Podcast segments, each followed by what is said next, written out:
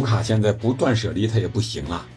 欧冠出局，欧联也没捞到，这联赛杯四强也进不了，对吧？让切尔西给二比零击败。他现在剩下联赛和足总杯，应该对他来说是一件好事情。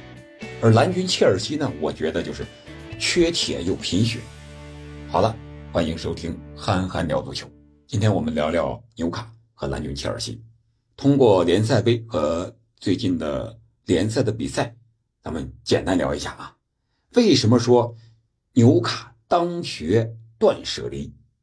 其实我们在十一月底或者说十二月初这段时间，通过纽卡的战绩可以看出来，十二月八号开始零比三输给了埃弗顿，然后紧接着十一号一比四啊输给了热刺，然后在欧冠之中又一比二。被米兰逆转，是吧？然后接着十六号联赛，他虽然是啊三比赢啊三比零赢了富勒姆，但是富勒姆是西门尼斯是二十多分就被罚下，而且被罚下之后一段时间，反而是富勒姆打的有声有色，那个少一人的情况下，反击打的还是非常具有威胁的。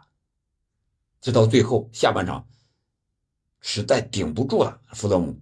这才啊被纽卡连进了三个球，而在联赛杯啊二十号刚刚结束的四分之一决赛，切尔西是在最后时刻利用九十二分钟吧，应该是呃特里皮尔的一个失误送点，然后在罚点的时候特里皮尔又失点，最终是被切尔西点球给淘汰了。这样的话，他只剩下联赛和足总杯了。这套阵容的话。应该还是有可以保障的一个成绩的，我觉得，毕竟埃里豪这主教练呀，还有剩下的这些人，是吧？虽然说你看他伤的很多，有付出的，但是付出一个可能伤俩。你比如说的，在这个呃埃弗顿这场比赛，是吧？特里皮尔他为什么两次失误啊？就是之前连续的比赛十五六轮连续的征战。再加上欧冠不停，实在最后是跑不动，那种失误明显的就是疲劳感所致的疲惫。然后又在一场比赛中，接着就是两个两个的伤呀啊！你看，舍尔是吧？乔林顿这一场比赛说伤就伤了。然后在这个上一场富勒姆的比赛啊，虽然是赢了，对吧？但是你伤的人呀。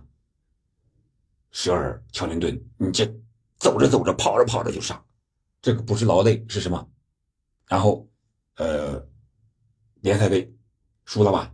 然后又戈登上了，然后，呃，上场没多久的啊，克拉夫特和波特曼，这是四十六分钟的时候也被替换下去，应该说也是有伤，这是刚刚伤愈复出不久的。你想想，纽卡是不是早应该就有这个断舍离？在被欧冠出局之前，他所有的比赛都想赢，联赛、联赛杯，还有这个欧冠，但是他的阵容，他这种打法，确实是太伤球员了。这种密集的赛事程度，早一点如果做出选择和取舍的话，可能某一条线走的会更远一些。你比如说曼城，是吧？联赛杯早早的就输给了纽卡，哎，他的欧冠很好，在联赛。啊，虽然说现在有点起伏吧，但是我相信他在德布劳内归来之后，还会有一个爬升期。而纽卡呢，现在联赛已经降了 Big 六之外，所以说这是这个啊，通过联赛的赛程上连续的输球被逆转，明显在场面上看啊，可以先进球，但是你跑着跑着下半场就跑不动了，跑着跑着这球员就伤了。这是明显的，就是体力的不行。我觉得他应该做出断舍离。倒是现在好了啊，不断也不行了，都已经出局了，只剩下联赛和足总杯了。这个国内的双线作战，他们应该是能够应付得了的，但是也应该补补强，是吧？比如说门将呀，这个中后卫呀，是吧？乃至后腰啊，各个位置都得再增加那么一两名板凳的厚度。再说蓝军。蓝军这场比赛，我只说一点啊，面对呃这个纽卡的时候，最后时刻，呃马特森这小将二十一岁上去之后在边路突破呢，让吉马良斯连球带人，可以说是直接就踢的人，球没踢着，直接那大腿横过来，把马特森直接踢到这个场地边上，就趴在那儿都哭的感觉都有了，我能看出那小孩哭了。但是呢，切尔西这些队员都干什么呢？